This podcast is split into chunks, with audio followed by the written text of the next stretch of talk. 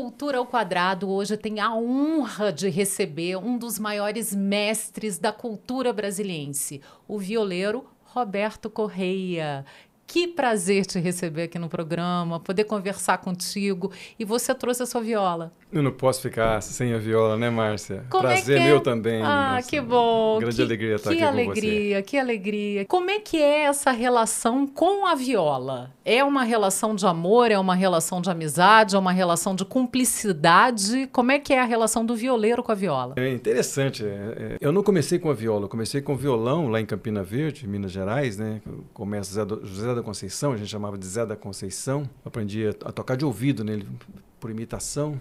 Eu cheguei em Brasília em 1975. 75. É, eu entrei na UNB em 76, no curso de física. E na UNB, naquela época, tinha aquela bolsa Trabalho Arte. Como a gente duro, não tinha dinheiro, então era uma boa fazer qualquer coisa que relacionado à arte. E como eu tocava violão, eu acabei conhecendo algum, alguns, algumas pessoas né, que também mexiam com música. A gente fez um grupo chamado Olho d'Água e comecei tocando violão e depois eh, já tinha outro violonista, o Jorge Washington, e, e me veio né, de memória a- o som da folia de reis, da viola, porque combinava também com o violão.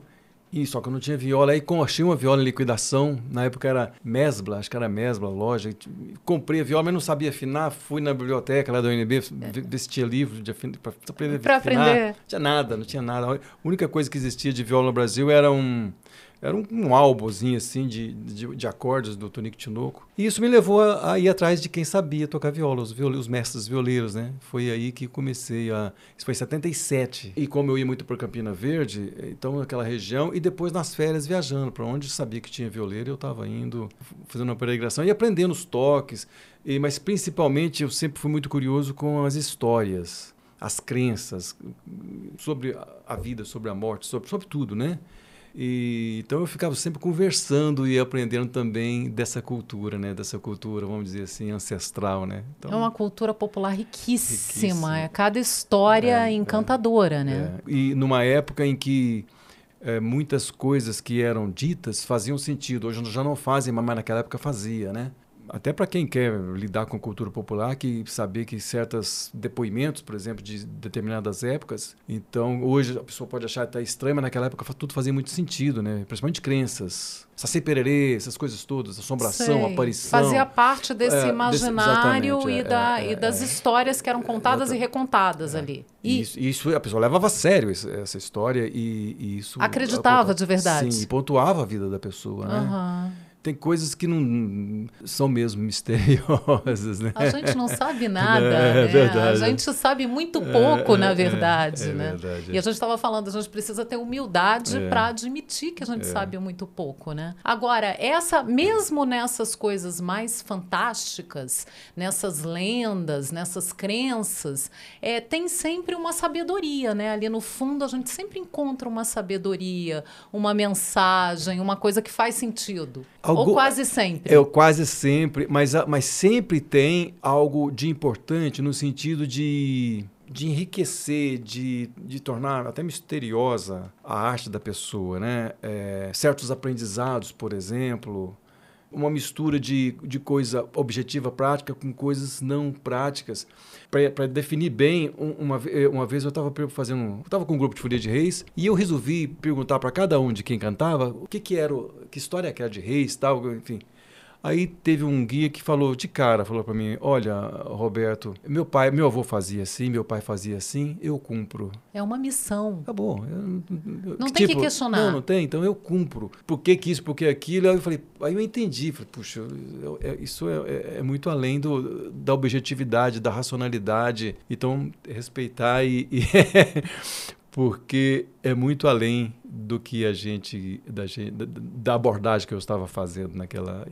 Isso foi logo no início e, e já foi uma grande lição para mim essa história. respeitar e reverenciar É, né? Essas, é, essa sabedoria e, e essa tradição que vai passando de um para o outro, né? de pai para filho, para neto. Exatamente. E se perpetua. Agora, essas tradições, de certa forma, se perdem um pouco também, né? Sim, porque, hum, vamos dizer assim, várias tradições práticas populares chegaram até os tempos de hoje por conta da devoção, da devoção do guia, por exemplo. Então, o guia, um guia de folia do divino, de folia de reis, enfim, ele estabelece uma relação com a divindade que ele cultua, né?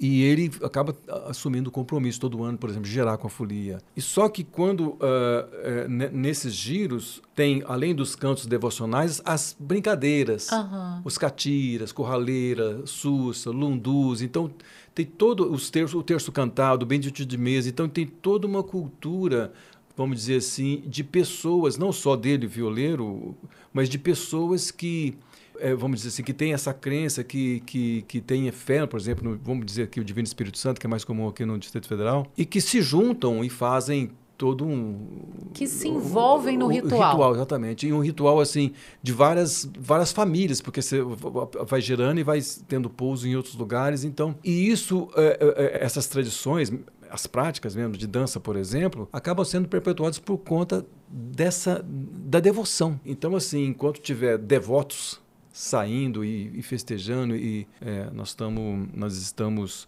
com a cultura com, esse, com essa cultura é, vigente assim rica é, porque os jovens vão vindo também muitos jovens a, a, adotam essa cultura com relação à viola especificamente nós temos vários tipos de viola no Brasil nós temos seis tipos bem definidos seis, seis tipos. tipos é e agora, em cada região, vamos dizer assim, em cada região está havendo pessoas, grupos que estão cultuando, é, dando continuidade à tradição, fazendo instrumentos, é, fazendo romarias. Então, por exemplo, agora está tendo uma romaria no Paraná, no litoral, é uma romaria de 50 dias de Folia do Divino, de um pessoal lá que, que, que praticamente eles pegaram a tradição dos antigos, estava e resgatar e estão fazendo. Ainda bem, né? Pois é, Porque os jovens entrando é sinal de é, que essa tradição é. não morre, ela continua pulsando Exatamente, e é. continua sendo passada né, para frente. Exatamente. Agora, tem uma história de que a, a viola é que escolhe o violeiro, não é o violeiro que escolhe a viola. Isso é verdade? São muitas histórias, né? São essa, muitas essa, histórias. Essa é uma delas, é né? Uma delas. É uma delas. Mas a viola, eu acho que a gente pode entender essa frase no seguinte sentido. A pessoa que se interessa pela viola, além do instrumento, a pessoa está interessada numa cultura é, da sua região, uma cultura, vamos dizer, própria, que, que traz identidade.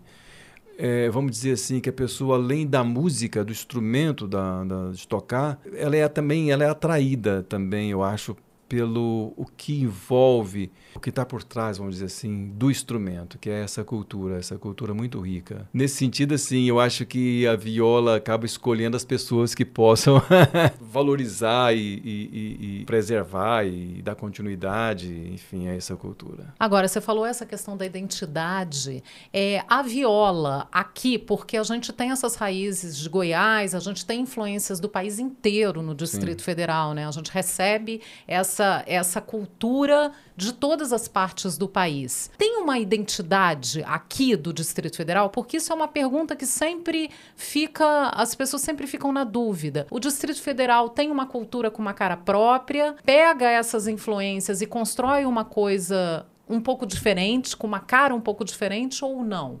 É complexa essa é, pergunta. É, é complexo. É, é, é, eu acho que todo brasiliense fica se perguntando é isso. Porque, né? é, veja bem, no caso, é, no caso da, das práticas populares, isso foi na década de. Foi 1900, 1997, se não me engano, a gente fez uma pesquisa aqui no entorno do DF, né, da, da música pré-Brasília. A música existia antes de Brasília, de, do DF, essa região ser, ser delimitada para a capital, né? É, então nós rodamos nos municípios aqui do entorno e a, e a riqueza é, cultural é impressionante. Nós fizemos um CD, inclusive chamado Sertão Ponteado, com uh, vários tipos de, de, de, práticas devocionais, vários tipos de dança, corraleira que era tinha já uh, um dicionário, por exemplo, do Brasil Central, tava, já, já colocava corraleira como dança extinta de Goiás. Nós encontramos oh. corraleira em tudo quanto é lugar, em Minas, em Goiás, enfim, coisas que tá, tá aqui pertinho, né? Planaltina, é, é Formosa, é, tá, então, e Brasília foi, vamos dizer, foi é, esse pedaço de chão, esse quadrado, né? Foi em Goiás, vizinho de Minas Gerais, e, e as pessoas vieram do Brasil inteiro para cá e trazendo as suas culturas para cá. Com certeza. É, eu, eu, não, eu não sei dizer assim se, se Brasília tem uma identidade própria, talvez uma pessoa com uma perspectiva mais distante possa, possa ver isso melhor Mas no, com, com relação à viola, nós tivemos, nós temos aqui representantes importantíssimos da viola no, no Brasil. Nós temos Emulato Cassiano, que é uma uhum. dupla maravilhosa. Temos o Marcos Mesquita, que deu aula na escola de música junto comigo. Tem o, o Pedro Vaz. E tem vários outros, o Cacai Nunes. Tem vários outros pessoas, pesquisadores, pesquisadores que estão atuando na viola. Que mergulham, que mergulham. E a Escola de Música de Brasília foi a primeira escola do Brasil a adotar a viola como instrumento junto com o violino, com o violoncelo. E você foi o primeiro e professor. eu fui o primeiro professor. Isso foi uma iniciativa do quando ele assumiu a direção da escola, Carlos Galvão. Uhum. Ele veio com essa mentalidade de montar um núcleo de música popular na escola de música. Importantíssimo. Importantíssimo. E aí eu já era professor da, da, da, da, da GDF, professor de física, né? Gente, olha e, só. É, e, e, aí ele me convidou para inaugurar esse curso pioneiro. Foi aí que, que, que a, a, viola entrou, no, no, vamos dizer, no ensino público. Brasília, você veja bem, puxa vida, se você pensar na, na, na, nas tradições, nas práticas, eu prefiro chamar prática musical, que vieram com as pessoas que vêm para cá, por exemplo, o Buba Meu, Mo, Buba Meu Boi do, do, do Teodoro. Então, é muita coisa que, que, que as pessoas trazem para cá e que vai fazendo essa mistura. Essa misturança aí. Como eu disse, eu acho que teria que ter um, um musicólogo, uma perspectiva mais distante para comparar o que, o que se faz aqui com outros lugares, para realmente. Eu estou muito dentro, né? Então, eu não posso Mas dizer. Brasília tem umas características que te ajudaram, né? Nesse, nesse trabalho, nesse mergulho nesse universo. Com certeza. E no desenvolvimento do trabalho. Com certeza, com certeza. Porque eu vou fazer até uma metáfora. Quando eu cheguei em Brasília, naquela rodoviária antiga, eu subi para pegar um ônibus, porque eu ia para Asa Sul, e aí eu pude ver o, o, a esplanada. E para mim foi, um, foi, uma surpresa imensa. Eu, eu, nunca tinha visto um horizonte tão grande. Porque Campina Verde é morro, né? É, eu, estudei em 74 em Belo Horizonte, que é, que é serra, né? E, aquilo, e, aquela, e aquela vastidão no céu, assim, né? Quer dizer, por cima do chão, né? Uma imensidão. Nossa, eu fiquei impressionado com aquilo. E, e Brasília é, é uma cidade que ousou muito e eu pude, e a minha música ela é uma música ousa, ousada, vamos dizer assim, né? Eu, com, viola, com viola, eu fazendo música moderna, música, enfim, todo diferente do, do, do, que se fazia antigamente na viola, enfim. Mas eu tinha uma, uma sensação de liberdade, de, de, de, de eu não tenho fronteira para fazer a música. Não então, tem limite. Não, não tem limite. Então, eu, não, eu realmente não tinha limites mesmo. Eu morava numa cidade que não tinha limites, uma cidade que foi inventada, que foi toda é, experimentada quase nos concretos. E, então, e, fico, e ficava, eu, eu, eu ia para Campina Verde, na fazenda do meu pai, ficava lá e depois vinha para Brasília no concreto. Tudo isso acaba moldando o seu, o seu, jeito de ver o mundo, de fazer música. De, acho que a minha música tem esse, essa, esses, esses contrastes. E é por isso que é tão linda, né? Ah, é por isso que é tão especial. A gente está proseando, proseando. Mostra um pouquinho da música é, pra vou gente. mostrar um pouquinho.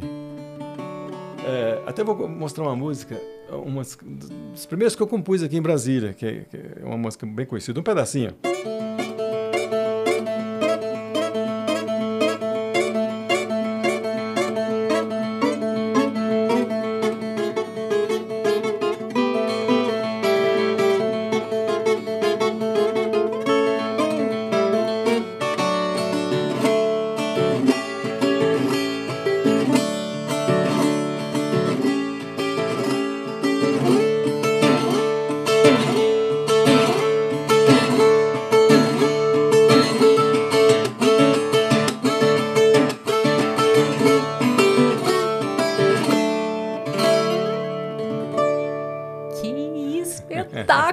Que coisa sensacional!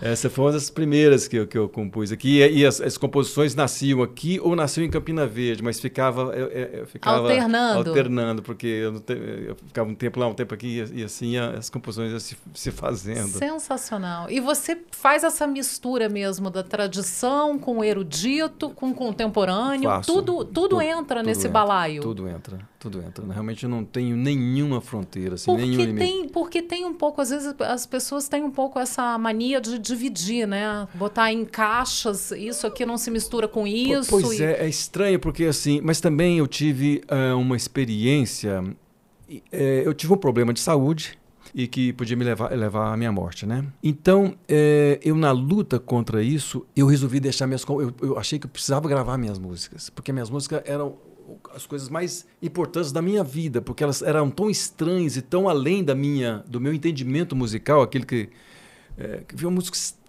tudo muito, muito diferente. Difícil escrever, não conseguia escrever minhas músicas tão complexas que eram. E para minha surpresa, eu gravei um disco com as minhas composições antes de morrer, né? Que é o Oróboro, né? Olha, eu achei que, que, que, são músicas minhas, só solo de viola, e achei que não teria público, porque, tipo, para minha surpresa, um grande público que recebeu bem o Oróboro. Então, eu, aí com isso me deixou, me direcionou no sentido assim, puxa vida, eu estou fazendo uma música, acho, acho, que, acho que ninguém ia curtir, ninguém ia gostar, e no fim foi... Tinham, tem pessoas que que curtem esse tipo de que música, entendem, que entendem, que, que valorizam, que, que, gostam. Olha, eu fiquei, então isso foi, foi, uma, foi uma grande lição para mim nesse sentido que você tem que fazer o, o, que a sua intuição, o que a sua inspiração manda. Você tem que ter inspiração e intuição. Agora você tem uma história com uma cobra, né? Nesse seu momento de tem, tem. Como é que conta essa história? Eu tive em 94 94, né, descobri que eu estava com tumor no cérebro, que já estava afetando meu braço, né, e eu ficava desvitalizado também, ficava, às vezes, depois de recetar eu tinha que dormir, porque eu não aguentava nem sair para jantar, nada, ficava bem... Enfim, e um tumor na área motora, e os médicos diziam que na cirurgia você tira o tumor, né, principalmente o Marcão, o Marcos Vinícius, o doutor Marcos Vinícius Ramos, que, era, que foi quem me me acompanhou, né? Ele me explicou muito bem. Na cirurgia você tira o, o tumor e tira a área em volta. Só que a área em volta é cérebro, né? E aí da área motora. E, e a minha Ou pergunta seja... era, Marcão, e aí? E, e, sequela disso? Vai ter sequela? Ele falou, Roberto, ninguém pode dizer isso. Pode ser que não tenha nada, mas. Ou seja, um risco, um ri... e falei, ainda mais para uma pessoa uh, que depende é, é, é, totalmente. Para mim era a morte. Da... Era a morte. Aí eu falei, eu pensei comigo, mas quer saber? Eu vou tentar tudo e vou conseguir eh, resolver essa questão é, e, e, e, vou lutar por isso, né? Tudo que, que tinha, fiz cirurgia espiritual em tudo quanto é lugar, de umbanda, tomei chá de planta venenosa, fiz homeopatia, enfim, tudo que falava que era bom eu fazia. E sempre fazendo ressonância, o Marcão sempre acompanhando, enfim.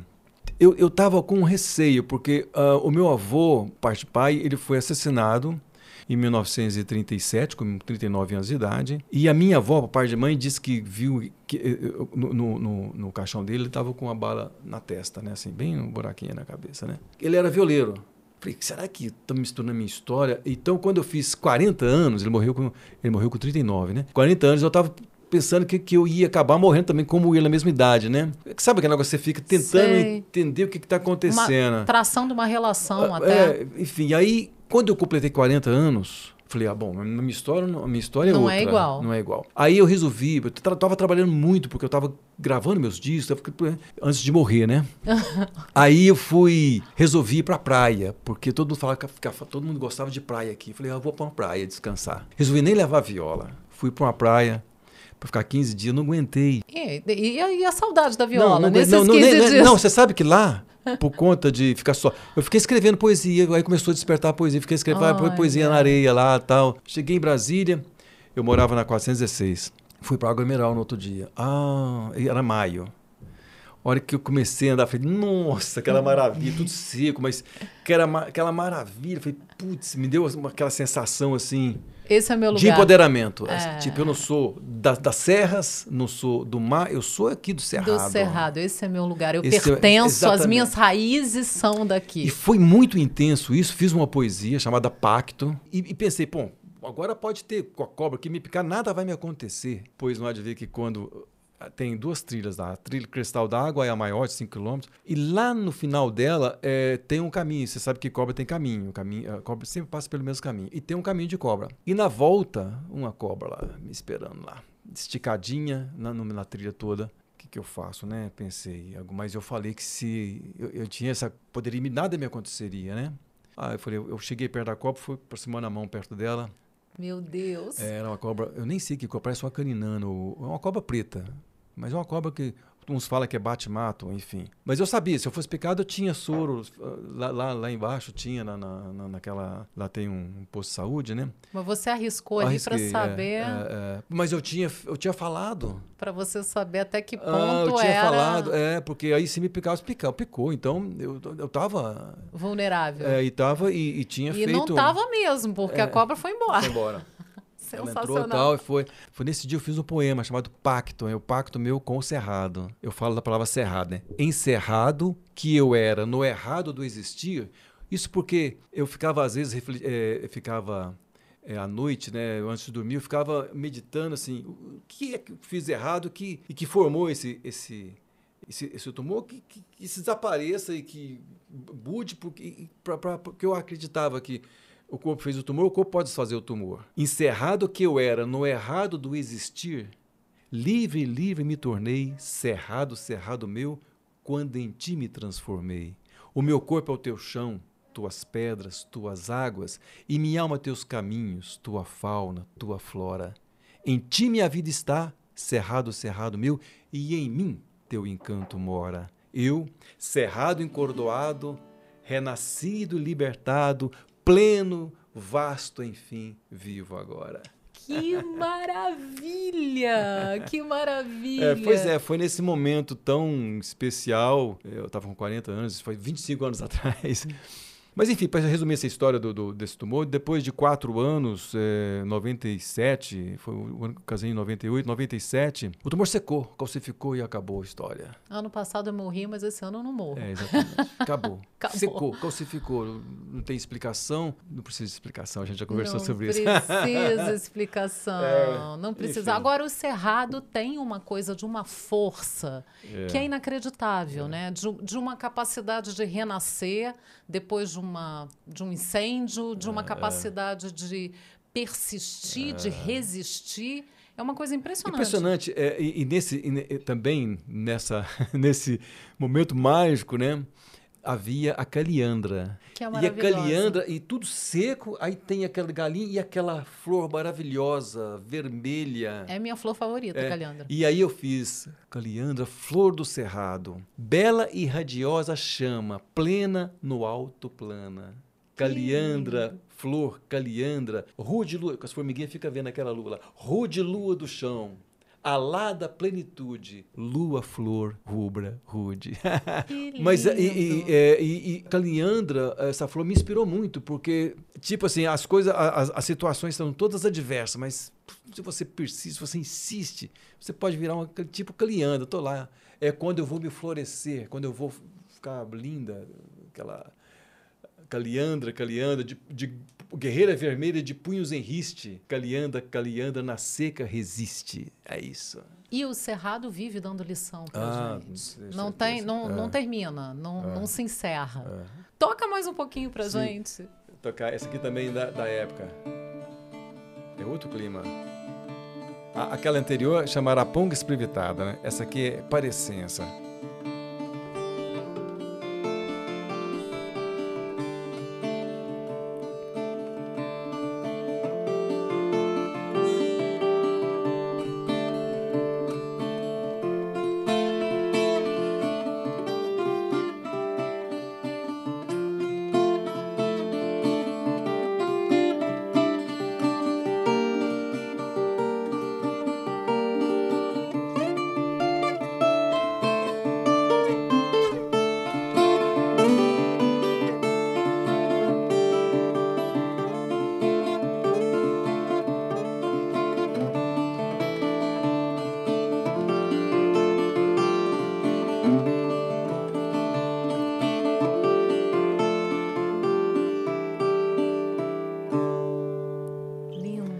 Primeira parte linda, dela, que tem, linda, tem parte linda. B e parte C, mas essa parte toda, né? Toda diferente da outra, né? É, para dar um contraste. Completamente diferente, a melodia é diferente. Agora, Roberto, você estava falando essa coisa dos jovens, né? Dessa continuidade.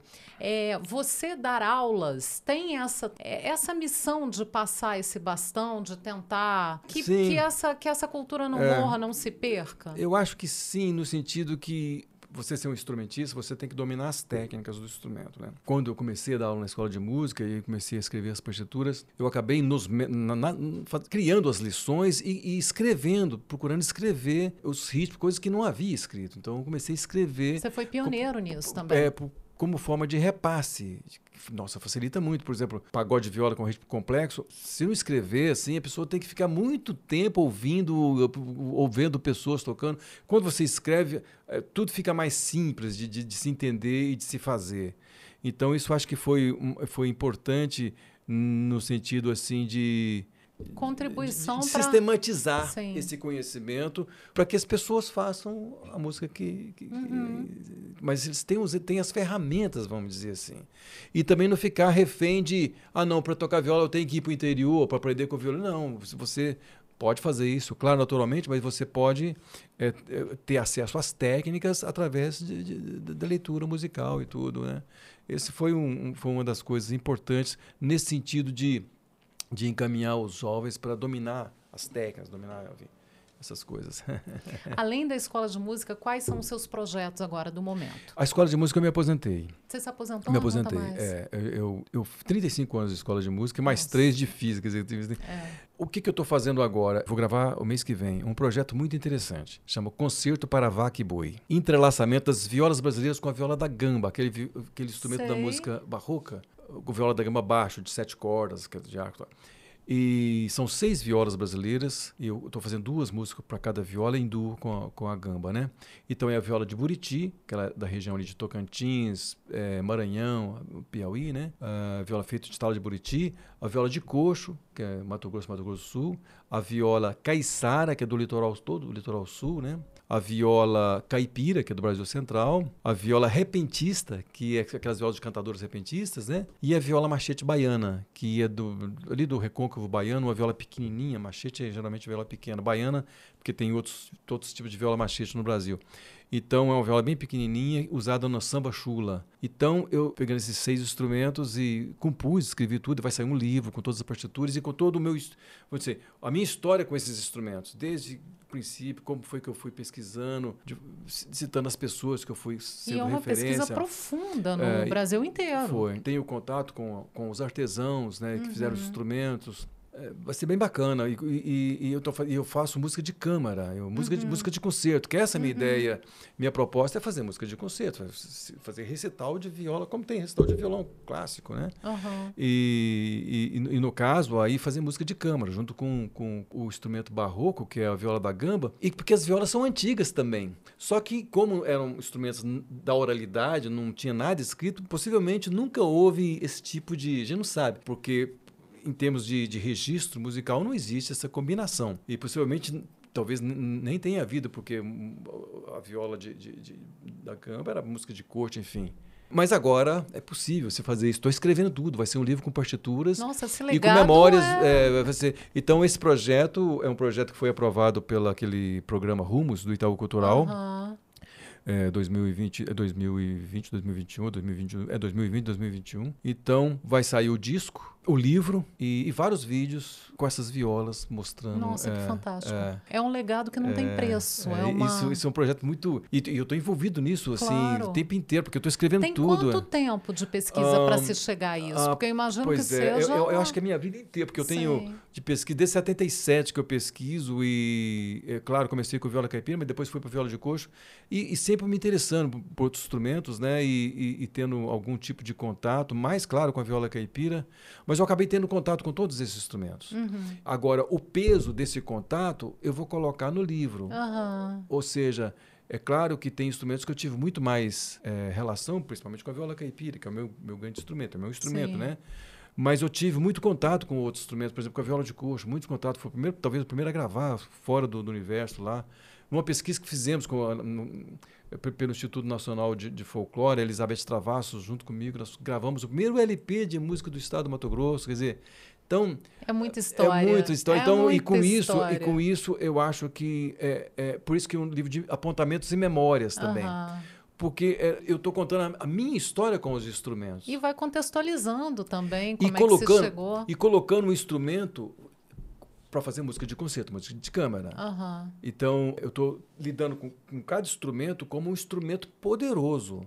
Eu tô, são músicas complexas, difíceis, tem que às vezes acertar a afinação muito com muito mais cuidado, trocar as cravelhas, porque as cravelhas eram feitas com broca, eu vou fazer com o apontador de vinil para elas poderem rodar melhor, para poder afinar Nossa. melhor o instrumento. Então é todo um processo assim de, é, de, é, é, de, de, de, vamos dizer assim, também de, de adaptação do instrumento Sim. sem tirar características. Né? Por exemplo, eu recebi a viola do canhotinho da viola é, que mandou de presente para mim, viola de, de Buriti. Então, somente somente troquei as cravelhas para facilitar e, e, e, e, coloquei um cavalete maior para pegar umas cordas mais grossas, que eu estava usando uma viola de... Enfim, coisas assim, mas tudo isso eu estou contando. O que eu fiz, como eu recebi, estou contando. Que é muito rico, é. porque a gente fica sabendo o passo a passo é, de é. como você chegou ali. É. Lindo, lindo. Olha, é, a gente tem muita coisa para falar, muita coisa para conversar, muita coisa para ouvir. A gente adoraria ter todo o tempo do mundo, mas eu queria que você encerrasse essa conversa deixando um recado para as pessoas, um recado para o futuro, para a gente olhar para frente. O que é. você diria? Olha, eu diria assim que nesse momento eu acho que nós temos duas coisas que pode salvar o mundo: é a ciência e a arte. Perfeito. Perfeito. Resumiu, eu, ninguém poderia ter dito melhor. Ciência. Isso, isso, isso foi uma frase que, que a minha sogra me disse. E eu estou reproduzindo essa, porque eu achei muito, muito poderosa. É, e certeira. É, é, a única coisa que pode salvar a humanidade é a ciência e a arte. Eu queria que você terminasse agora com uma música pra gente, por favor. Vamos lá, então. É.